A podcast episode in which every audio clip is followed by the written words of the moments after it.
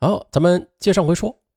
我不知道，我的潜意识里是不是还没有接受阿唐去世的事实？我只知道，呈现在外人眼中的我，是若无其事的。生活还得继续。在我还没有找到下一个阿唐的时候，警方却找到了我。似乎我的一生，注定是充满了悲剧吧。好，下一个，下一个就是前面说的另一个骗婚者红娘小存。没有所谓的白富美的，那都是我们虚构出来的幌子，专骗那些心术不正之人的。在我被警方抓到之前的，我从来不认为我会被抓到。一年之内，我是换了二十四个手机号码。我的小心翼翼在圈子里是出了名的。我的潜在客户用笔写满了整整三十五本。如果不是被抓到，我想我早晚有一天会成为千万富翁的，开得起名车，住得起洋房。而这些呢，就是我苦苦追寻的生活。这样的生活，我老公给不了。所以，我得靠我自己。我的很多婚托呢，都是在婚介所里认识我的，但我却并不是婚介所里的员工。每月仅需一千块钱吧，就能在很多不太正规的婚介所买到这样一个闲职。婚介所还会给我一个小办公桌，我干我的，老板是管不着的。说白了，就是。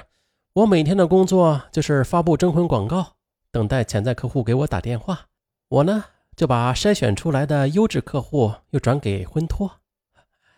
这一年多来啊，我的征婚广告几乎是天天都在发，各大省市的主流报纸上都能看到我的征婚广告。不过嘛，电话不一样，内容大同小异吧，上面也都有一些吸引人眼球的字眼儿，比如富婆、丧偶。丰满肤白、海归、气质独特等等，这些幌子就是我们的利器，能骗不少人呢。而干我们这一行呢，也都知道，正经男人绝对不会中招的。白富美的单身女人在现实中少之又少的，在现实中早就被抢完了。在网上天上掉馅饼的好事哪有这么容易砸到他们头上啊？那些打电话来的男人，多少？都是有些歪心思的。我呢，很少直接参与诈骗，更多的时候吧，我都是靠着从婚托手里拿提成来提高我的生活质量的。虽然每次拿的钱不多吧，但比较稳妥，不直接出面诈骗，也就不容易被警方抓到。嗯，当然啦，碰上比较好骗的客户，我也会偶尔的客串一下婚托，骗骗钱啥的。是，我承认我是骗子。我也承认我的犯罪行为，只是我希望我那未成年的女儿不要知道我所犯下的这些过错。我不想他因为我而被同学瞧不起，不想他接下来的日子在不开心中度过。那天，老公来看我，我让老公转告女儿，就跟他说呀：“妈妈去外地打工去了，要过几年才回来。”好。下一个，这个自述人，嗯，不是诈骗者了，是受害者。自述人受害者高清，哇，我不相信，这四个女人里边，总有一个人对我是真心的吧？我要和他们当面对质。四月初的一天，深圳一位自称姓崔的女警官给我打来电话，问我啊，最近有没有被女人骗取钱财？我否认了。我当时就跟她说啊：“我活了六十多岁了，这都一大把年纪了，什么样的人没有见过呀？怎么会被骗？你才是骗子吧？”可是当时我嘴上虽然这么说吧，但是心里还是忍不住的，就想起了前段时间出现在我生活里的四个女人。啊，对，是四个女人。我呢，是一个前几年。他从国企退休下来的干部，离异多年，现在在上海经营一个小型工厂。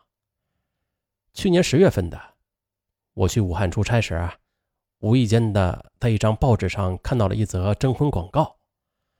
广告里说，深圳女，五十岁，貌美，丧偶，独自经营一家大型电子厂，儿女已成家，寻人生伴侣，协助打理企业。广告下方的还有十分显眼的手机号码。当时这则征婚广告就十分吸引我嘛。我一直想找一个年轻漂亮的妻子，加上我的事业刚刚起步，正是需要人支持我的时候。啊，如果和对方谈得来，这不就是两全其美吗？就这样，我在电话里就认识了一个自称是冰冰的女人。这以后的多次通话，我都有有那种晚年逢知己的感觉。电话里的冰冰侃侃而谈。也是十分懂得关心和体贴我。临近过年，他在电话里跟我说：“我跟我妈提起过你，你是不是应该给我妈包个新年红包，表示一下啊？”没多久的，他又问我爱不爱他。其实爱是什么，我真的不懂，那是年轻人才懂的玩意儿吧？我只晓得，有时我会很想听他的声音。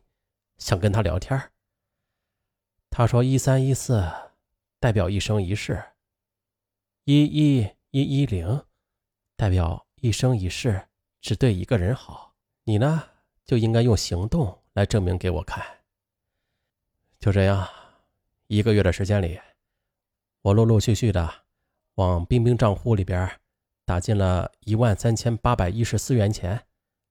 我想，他要的承诺。我应该给他，啊，有几个人能像我这样幸运，到了老还能碰上个知心人呢？可是，没过多久，我就失恋了。冰冰告诉我，她没有时间来上海，也不能和我结婚，因为孙子刚出生嘛，他的精力要完全的放在孩子身上，所以会减少和我的联系的。接着。他就把朋友刘月介绍给了我。说实话，我有点失落的，这个还没有见过面的恋人就这样离我而去了，这段还没有开始的恋情就这样夭折了。于是，我就抱着寻求安慰的态度给刘月打去电话。电话那头的刘月细声细语的，耐心的就开导我。让我感到十分的温暖。我很好奇呀，这世间竟然还有如此善解人意的女子。再后来，刘月就邀请我到深圳玩，我趁着假期就去了趟深圳，见到了刘月。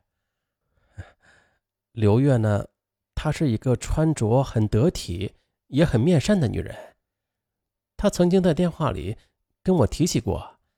他是一个企业的董事长，于是我就盘算呢，跟这么一个有身价的人交往，那见面礼不宜过少。于是，在他的暗示之下的，我就提前的给他准备了两万两千八百元的红包，顺手又从上海给他带去了两箱大闸蟹。他呀也是很细心的，送了我一条包装十分精美的领带。啊。这次见面相当短暂的，刘月就说呀，他母亲没有吃过大闸蟹，想趁着新鲜给他母亲送过去。他母亲呢在香港，估计他今天回不来。就这样，我们就匆匆的结束了唯一的一次见面。当时我以为刘月肯定瞧不上我这样的男人吧，可是没有想到啊，我一回到上海就接到了刘月打来的电话。在电话里的刘月还是那般的温柔，她连声跟我说着抱歉，我就不忍责怪了，内心还有一阵窃喜，看来她还是中意我的。几天之后，我又接到了刘月的电话，电话里刘月没有了往日的平静，情绪十分的低落，语言还略带哽咽，他说。企业里有笔贷款被拖了很久，现在呢，我的员工都嚷着要辞职，你能不能帮帮我呀？我没有多想，先后的就往他的账户里打去了八点三万元钱。啊，但是，我为刘月付出这些之后的，最终还是没有能够留住他。刘月说：“欠你的钱我会还的，但是我们真的不合适。”最终的，刘月就这样悄无声息的淡出了我的视线，我也没有强留。再后来，我又认识了肖芳和吕燕，在为他们各自花了一万多块钱之后的，他们也都消失的无影无踪了。在挂了崔警官的电话之后，我仔细的回想了与这四个女人的交往过程，可是我却始终找不到一丝破绽。他们，他们怎么可能骗得了我这么精明的人呢？找对象这种事儿，那花钱本来就是正常的现象啊。到最后合则来，不合则分，没有遗憾就好。我相信我是没有被骗的，最少的，在这四人之中的，总有一个人是曾经是真心想和我交往下去的。我呀，有这个信心。可是不到两天的。我又接到崔警官传来的消息，说已经有两名犯罪嫌疑人供出了对我进行诈骗的事实，同时他们还听说有两位同行同样的诈骗到了我的钱。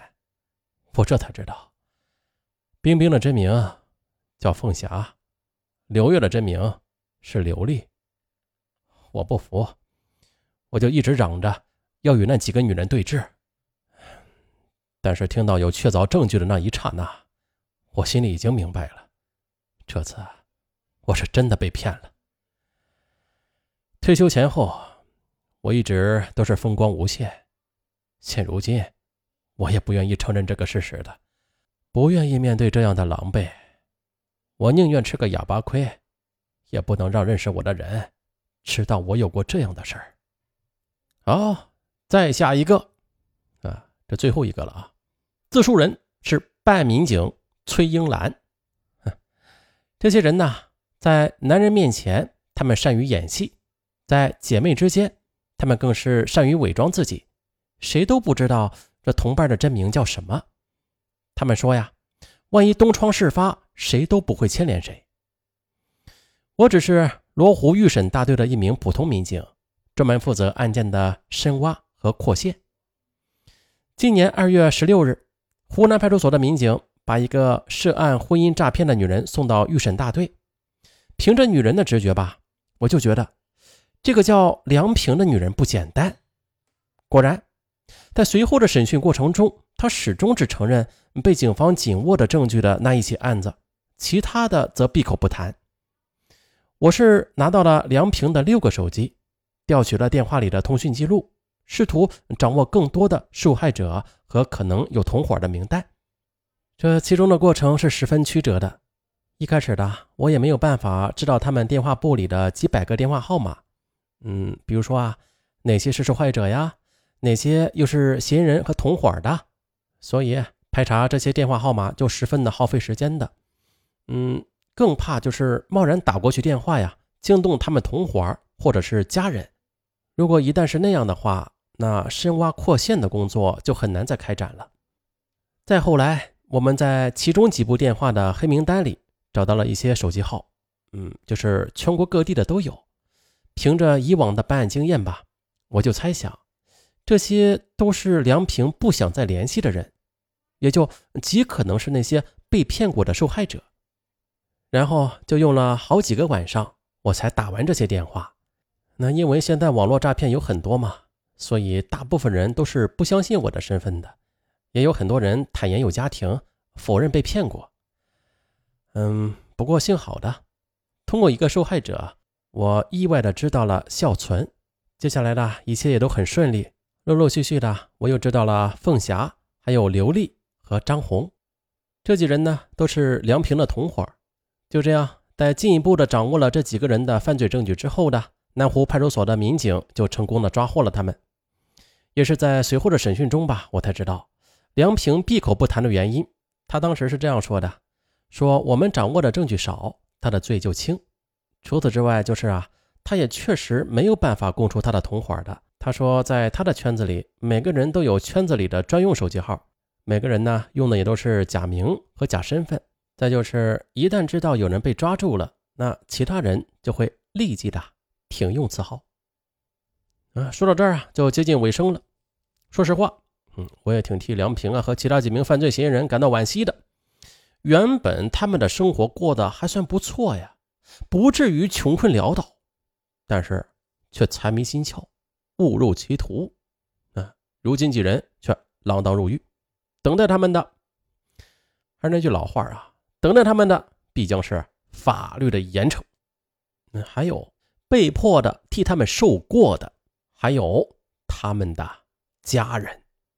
啊，最后三个字儿，不值得。